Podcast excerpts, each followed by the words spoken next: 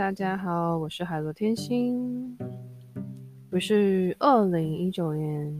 开始的线上直播塔罗，二零一六年线上塔罗的星空，那后来改名叫做直播之后叫做海螺天星。那我自己本身有粉砖，经营粉砖的部分就是海螺天星小铺，还有那个沙皮小铺，然后有贩卖一些开运的商品啊，仪开运仪式啊，开运手环的部分。那分享一下，就是人家就是回馈的部分啦。那在手环的部分呢，就是我有帮人家弄了一串那个感情顺利跟防小人的部分，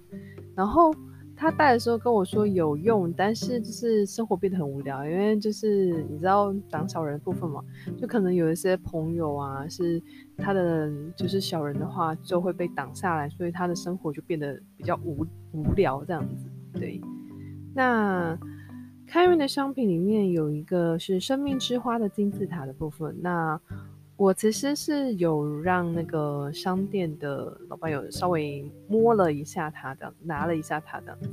然后就后来呢，就陆陆续续来了三五个客人，对，所以就是像是生命之花系列的话，会建议就是像老板啊，或是那种外勤的人士啊，或是需要业务业绩类的那种人士去带。那如果说是像那种。一般的行政啊，内勤是是稳定的，新的那种部分的话，其实就我觉得效益就比较没那么大了，所以就欢迎有一些嗯老老板啊、创业者啊，或者是那种业务类型的需要单量的啊，或是接案的的人士可以来带的。好，那我今天又是额外的部分的话题的部分哦。来，我们来看一下。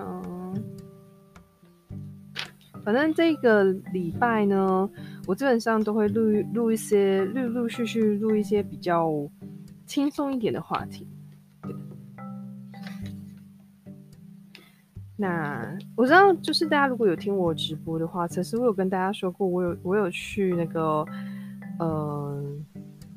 San Francisco 那边有去旅游，呃，那算是游学啦，对我来说算是游学。对，然后就来聊聊 LA 跟 San Francisco 那边，就是的大概就是我比较有印象，然后就是大家去的时候可以特别去看的一些景点啊，或者是去体验的部分。我们先讲 San Francisco 的部分好了。San Francisco 呢，它那边有那个 Six Flags，然后 Six Flags 其实是那种非常刺激的游乐园，就是它都是那种大部分都是云霄飞车啊，或者是水上的那些游乐设施，哇，那个真的非常刺激。对，就是如果你 就是它的云霄飞车还会倒着的啊，或者是就是倒着走的啊，或者是上下颠倒的那种情况很多。所以，如果就是身体不适的朋友们，就是心脏比较没那么好的朋友们，就建议不要去了。那如果说你是非常喜欢追求刺激，非常喜欢追求一些好玩啊、刺激感啊，或者是就是觉得呃有一些冒险的那种部分都是蛮喜欢的话，Six Flags 其实是一个非常的推荐你去的一个游乐园。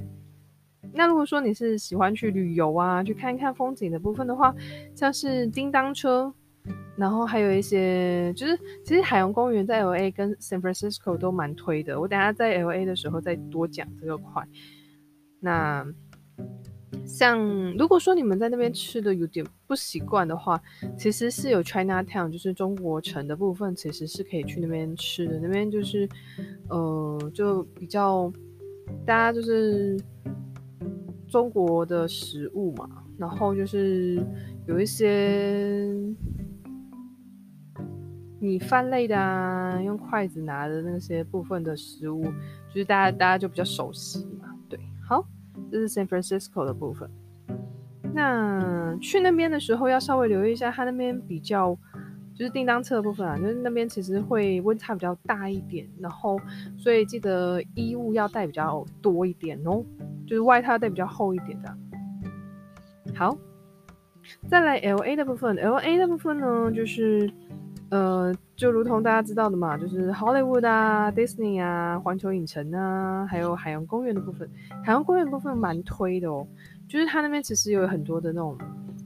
呃，有一些秀，就是比方说就是表演秀啊，呃，动物跟人之间的互动啊，然后还有那个就是，嗯，我记得是。杀人鲸之类的，跟就是跟大家观众的互动也有，就还蛮，就还有一些就是节目定时定点的节目在这样子，其实都是一个不错的一个选择。那我会建议，如果就是有家庭啊，有小朋友的部分呢、啊，就是去那边一定要带他们去海洋公园之类的去玩。真的非常的值回票价，而且就是一整天都要把它排满满，就是先把他们的那个节目表拿下来，然后整个排满满，就是踩点也好，就是他那边的基本上都非常的精彩。对，那好莱坞的部分的话，就是那边大家也知道，就是会有那个明星的首映这样子，那很多人都会去那边跟一些明星首映拍照留念啊，然后他那边有一些纪念品也可以买。再就是 Disney，Disney 的部分呢，就是迪士尼，它会有一些很好看的烟火跟水舞秀。那有一些人是专门为那个游乐设施嘛，那另外一种就是专门是为了那叫什么，有一些呃歌唱的表演的之类的，对。然后他们其实餐厅有的也会有这样的互动，也会有这样的秀这样。在环球影城，环球影城的话，就是很多的游乐设施。那它会比相较起来，跟迪士尼比起来的话，环球影城的游乐设施会比较刺激一点。那如果大家有喜欢小小兵的朋友们，就不要错过环球影城喽。再来有一间就是餐厅的部分，我蛮推大家去的，就是 In and Out，它的那个那个汉堡薯条真的就真的就是很好吃，对，就是很好吃。那如果大家有兴趣去的话，就是附近刚好也有碰到的话，其实还蛮推荐，一定要吃一次这样。好的，这个就是我这次要聊的旅程的部分。那接下来应该还会陆陆续续再录一些，嗯，旅行规划啊，或者是准备考试啊之类的一些呃议题，就是在。这一周的部分，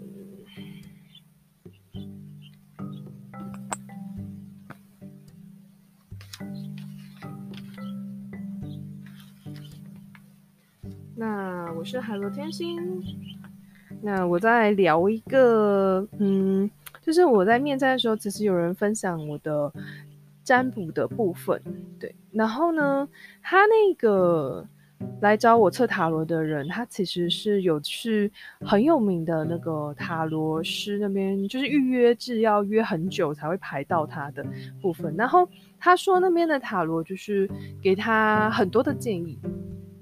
很多的选项这样子。那他觉得我呢的建议啊，还有一些就是就是我的一些建议的部分啊，还有测塔罗的部分，其实对他来说是比较务实而且实用的。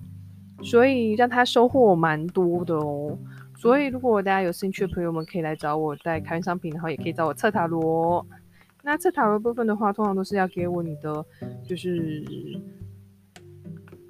星座，然后你的昵称吧，姓名或昵称这样子。然后另外就是，